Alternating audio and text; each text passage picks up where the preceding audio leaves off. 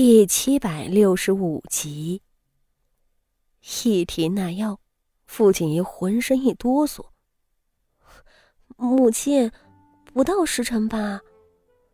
他在席子上扭来扭去。啊，对了，这几日宫里拿回来的荔枝越来越少了，荔枝的时节都快过去了，我我以后怎么办呀？荔枝那东西燥热上火，不吃也罢。你不如用我这茉莉花茶下药。”林氏闲闲道。“来人，还不赶紧端药上来！”很快，温热的药碗被端上来了，一如既往的飘出了一股子酸臭。傅锦衣忍着要吐的恶心。颤抖着拿起了手边上一小碟代替荔枝的玫瑰果脯，几个心腹下人们都恭敬地跪在身边。林氏习惯了儿媳妇儿闹着不肯吃药的小性子，一臂吩咐道：“盯紧点儿！”一臂展开了手里的丝帛。父亲一皱眉，扔下了果脯，道：“母亲。”我不想喝。灌下去。林氏不耐烦的吩咐道。傅锦连忙抓住了药碗，道：“我喝，我喝，但在喝之前，我想看看母亲手里的东西。这不是你该看的。晋国公府的那件宝物，我会派花招去取的。”他混进府邸也有十天了。傅锦仪讪讪笑道：“这，我自然相信花招姐姐的本事的。不过，我就想看一眼，我看一眼就吃药，行不行？母亲，这件宝物当初还是我一手谋划的，如今我很想看一看。”林氏挑眉看他，那就瞧一瞧再吃药。这话是你说的啊？傅锦仪猛点头，随即从林氏手里接过了丝帛。另外半幅夜宴图的下落。傅锦衣喃喃出声，目光在那张丝帛上寻索着。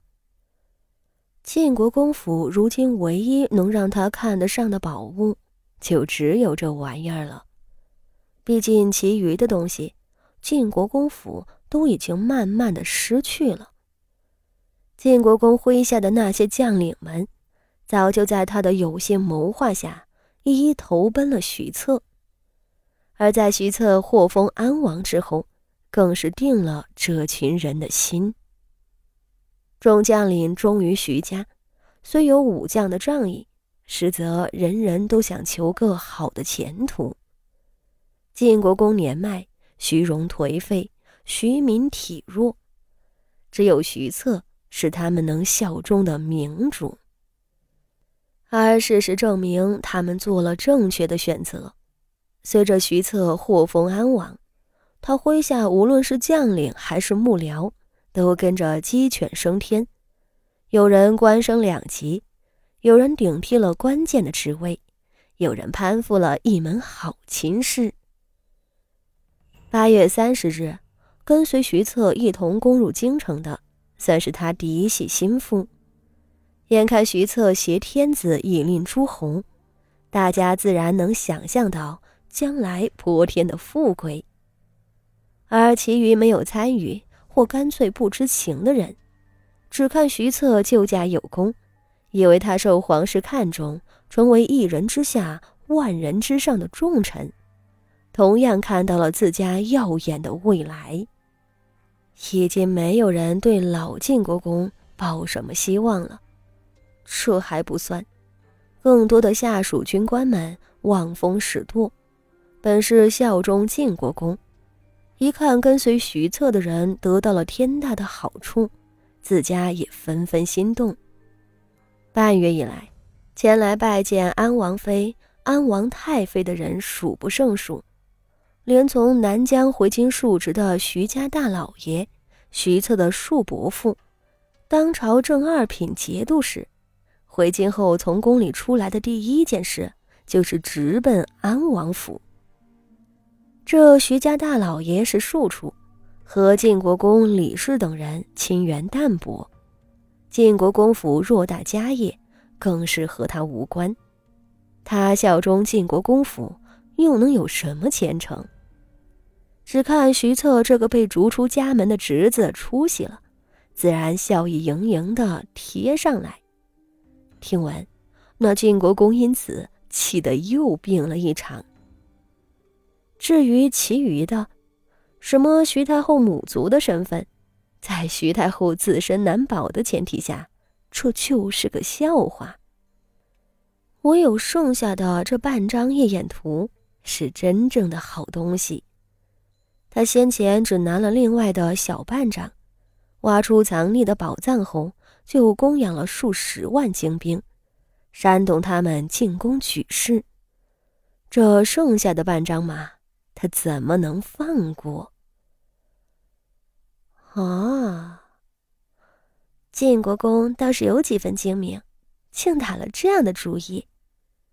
他看完，不由轻笑出声：“哼，他们一家子历来有几分胆魄。”林氏唇角扯出一抹嘲讽：“这丝帛上写的事情。”还真是让傅锦仪大开眼界，也难怪李贵妃如此胸有成竹。